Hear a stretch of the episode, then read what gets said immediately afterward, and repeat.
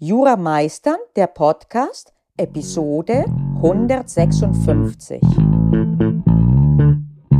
Einen wunderschönen guten Morgen. Auch heute eine Folge inspiriert von meinem Examensvorbereitungskurs, den ich kürzlich in Präsenz an der Universität des Saarlandes gehalten habe. Hier hat mich ein Teilnehmer des Kurses gefragt, inwiefern es sinnvoll ist, eine Lösungskizze zu machen und wie ausgeklügelt sie sein müsste oder ob es nicht doch besser sei, direkt drauf loszuschreiben. Insbesondere hätte er einen entsprechenden äh, Rat wahrgenommen einer Professorin in einem Podcast, glaube ich. Meine Antwort hierzu war, wie so oft in Jura und auch im richtigen Leben, das kommt drauf an. Es ist tatsächlich nicht immer sinnvoll, zu ausgeklügelt eine Lösungskizze zu machen. Es besteht durchaus die Gefahr, das zum Selbstzweck zu ernennen und so lange daran zu feilen, bis dann nicht mehr genug Zeit ist, um richtig zu prüfen. Und dann merkt man bei der richtigen Prüfung manchmal, dass der Lösungsweg falsch war. Im anderen Gegenpol aber ist die Ausgangslage, dass man direkt und auf Teufel komm raus anfängt zu schreiben, ohne vorher ganz sicher zu sein, dass der Hase wirklich in diese Richtung läuft. Und da hat man verkannt bereits den richtigen Einstieg und prüft Dinge, auf die es gar nicht drauf ankommt. Zwischen diesen zwei Extrempolen liegt die Wahrheit.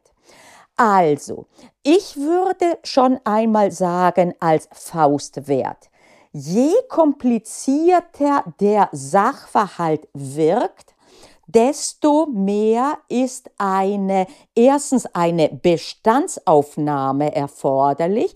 So nenne ich immer die Skizzen, die entweder Zeitskizzen sind, was zuerst, was danach ähm, äh, ähm, äh, stattfindet, oder aber auch schematische Skizzen der Rechtsverhältnisse oder eine Kombi von beiden. Wenn du übrigens das üben möchtest, dann findest du dazu in meinem Mitgliederbereich äh, in dem Kurse Handwerk äh, Beispiele und äh, da du ja 14 Tage lang äh, kostenfrei für dich das äh, ausprobieren kannst, kannst du da durchaus auch mal reingehen und dann, wenn du einen Tag vor Ablauf der 14 Tage gekündigt hast, dann bist du raus und es hat dich nie was gekostet. Und wenn deine Schwachstelle nur hier liegt, dann hast du guten Wert rausgezogen, ohne dass dich das was gekostet hat. Das nur einmal als Einwurf. Aber erforderlich ist das nicht in dem Sinne, du kannst auch mit dem, was ich dir hier sage, dir die groben Richtwerte zurechtlegen und dann für dich durch Übung das richtige Maß finden. Und damit habe ich auch ein anderes Stichwort genannt, nämlich üben. Es gibt nicht den einen richtigen Weg, nicht einmal für ein und dieselbe Person. Das entwickelt sich und die Erfahrung hat gezeigt, dass man anfangs, wenn man Hilfstools nutzt, und das ist ja so eine Lösungskizze, dass man dazu geneigt ist, weil man sich mit denen befasst und wie die richtig sind, etwas zu übertreiben. Und dann merkt man im Laufe der Zeit, dass das wirklich ein bisschen zu viel ist und man passt an und zum Schluss hat man das für sich richtige Maß. Das ist in Ordnung und das ist auch für dich kein Problem, denn du sollst sowieso viel üben. Ich verweise auf die Podcast-Folge, die meisten Studierende lernen zu viel und üben zu wenig. Auch die letzte Podcast-Folge, auch auf die letzte Podcast-Folge verweise ich mit dem Horte nicht zu viel Material. Üben, üben, üben also. Und im Üben wirst du den für dich richtigen Weg finden. Für dich richtig kann etwas sein, was ich anders täte oder auch anders predige. Funktioniert es für dich, dann hör auf niemanden, auch nicht auf mich. Aber eben nur dann, wenn es für dich funktioniert. Und habe immer im Kopf, die Lösungsskizze dient dir erstens zur Absicherung, dass du nicht abdriftest und zur Hilfestellung, damit du auch nichts vergisst. Das erste, das Nicht-Abdriften, das verlangt nur eine relativ grobe Lösungsskizze. Und da tendiere ich dazu, insbesondere wenn ich eine Skizze der Rechtsverhältnisse gemacht habe mit A, B und C und Pfeilen, dass ich da rein mir schon unter Vorbehalt natürlich äh, reinschreibe, was denn die Kernprobleme sein könnten. Und dann habe ich eine einen größeren Überblick und den brauche ich auch. Und dann anhand dessen verfeinere ich oft dann auch immer mehr, aber äh, wie gesagt, nur indem ich die Struktur mir jeweils aufschreibe. Zum Beispiel mit der Struktur meine ich, welche Voraussetzungen jeweils verschachtelt erforderlich sind.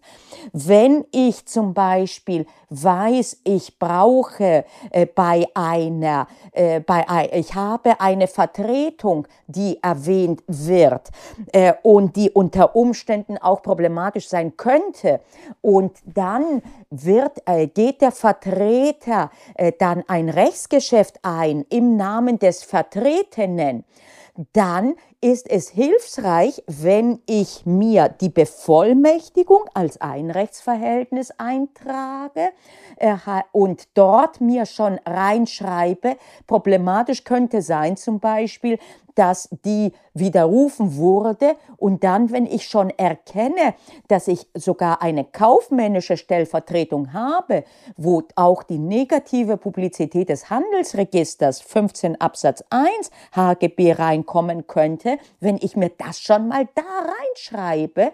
Und dann weiß ich danach, wenn ich zum Beispiel prüfe, inwiefern der Kaufvertrag zustande gekommen ist, wenn ich nicht direkt im Klartext drauf losschreibe, sondern auf einem Blatt mir das schematisch aufgeschrieben habe, Kaufvertrag K über Prokura des P und mir drunter schreibe jeweils bei der Bevollmächtigung so als Bullet Points und eingerückt, dass ich dafür brauche, ich brauche Kaufvertrag, es muss eine Sache sein, ich brauche eine Einigung über die Essentialia Negozi unter der Einigung mache ich 164. Beim 164 merke ich, einer der Punkte ist äh, halt eigene Willenserklärung habe ich, im fremden Namen habe ich, mit Vertretungsmacht unter diesem mit Vertretungsmacht, Bevollmächtigung 167, spezifisch Prokura 48 fortfolgende HGB. Wenn ich mir das schon als Stichworte und insbesondere eingerückt dann aufschreibe, dann habe ich die richtige Struktur, so dass ich keine Zeit verliere, sondern dann direkt danach losschreiben kann.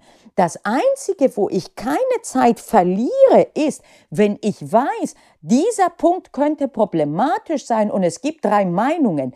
Welche genau diese drei Meinungen sind, da verliere ich keine Zeit während der Skizze. Das wäre Quatsch.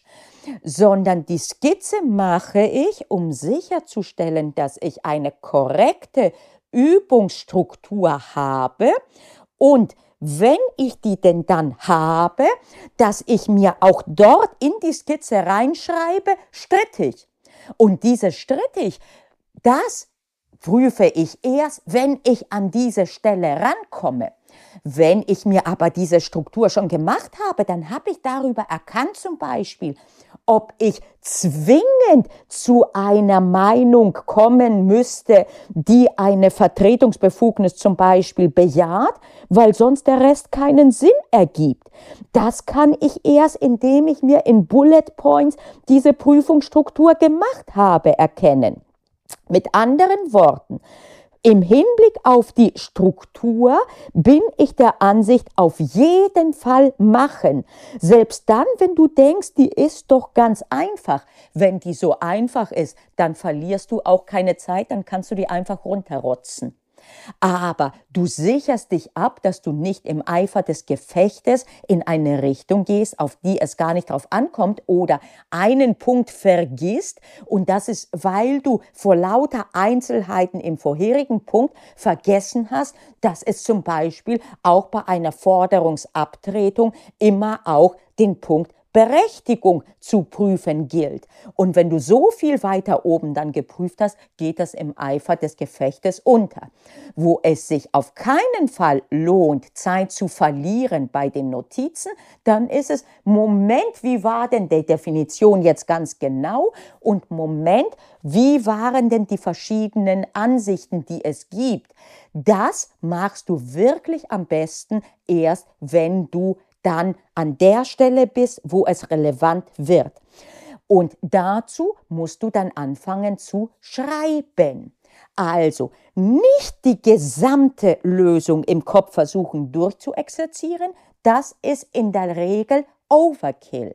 Aber auf jeden Fall rate ich dazu, dass du die Lösungsstruktur im Kopf dir zusammenlegst und erst dann anfängst zu schreiben. Und vor allen Dingen, wie steigst du ein? Ich habe gerade für den Kurs Hohes, Hohes Jurarek eine Lektion abgedreht, wo ich erkläre, wie wir denn mit der Situation umgehen, dass, dass im Sachverhalt drin stand, eine Forderung existiert eines eingetragenen Kaufmanns und der gründet eine neue OHG mit noch einem Minderjährigen und seinem Vater. Äh, und äh, äh dann wird ein Prokurist äh, bestellt von dem äh, einen der Gesellschafter und die Prokurererteilung wird nicht eingetragen und die Prokura wird widerrufen und auch der Widerruf wird nicht eingetragen. Und dieser Prokurist nach dem Widerruf äh, verkauft die Forderung und äh, mit Abschlag äh, und äh, äh, tritt sie ab an einen X und dann kommt auf einmal die Frage, kann der ursprüngliche Kaufmann verlangen Zahlung von seinem Schuldner? Ey, wie willst du denn da loslegen, wenn du nicht erstmal dir das so zurechtgelegt hast, dass du aufgemalt hast, Kaufmann wird Gesellschafter einer neuen OHG, Prokuraerteilung, dann Abtretung durch den Prokuristen und dann erkennst du, okay, das klingt doch so ähnlich wie bei Eigentumsübertragungen. Wie wäre es denn, wenn ich dann eine nach der anderen Konstellation durchprüfe historisch, dass ich sage, ursprünglich war der Kaufmann Forderungsinhaber laut Sachverhalt, er könnte jedoch die Forderung äh, in die OHG eingebracht haben, dafür brauche ich eine wirksame OHG. Ach, hier werde ich dann prüfen, dass auch ein Minderjähriger dabei ist und wie genau? Das erst, wenn ich ausformuliere. Aber ich habe erkannt, ich brauche diese OHG auf jeden Fall zumindest als fehlerhafte Gesellschaft, weil wenn ich ganz sage, nö, überhaupt gar keine OHG, dann ergibt doch die Prokurerteilung überhaupt keinen Sinn mehr und das Restliche. Okay, wie ich damit umgehe, das erst beim Ausformulieren. Aber ich habe schon erkannt, okay, optimalerweise Weise brauche ich eine OHG, war auch so. Und dann muss die auch eingebracht worden sein, die Forderung. Steht aber nicht im Sachfall, dass sie eingebracht wurde. Okay, also doch nicht die OHG-Forderungsinhaberin.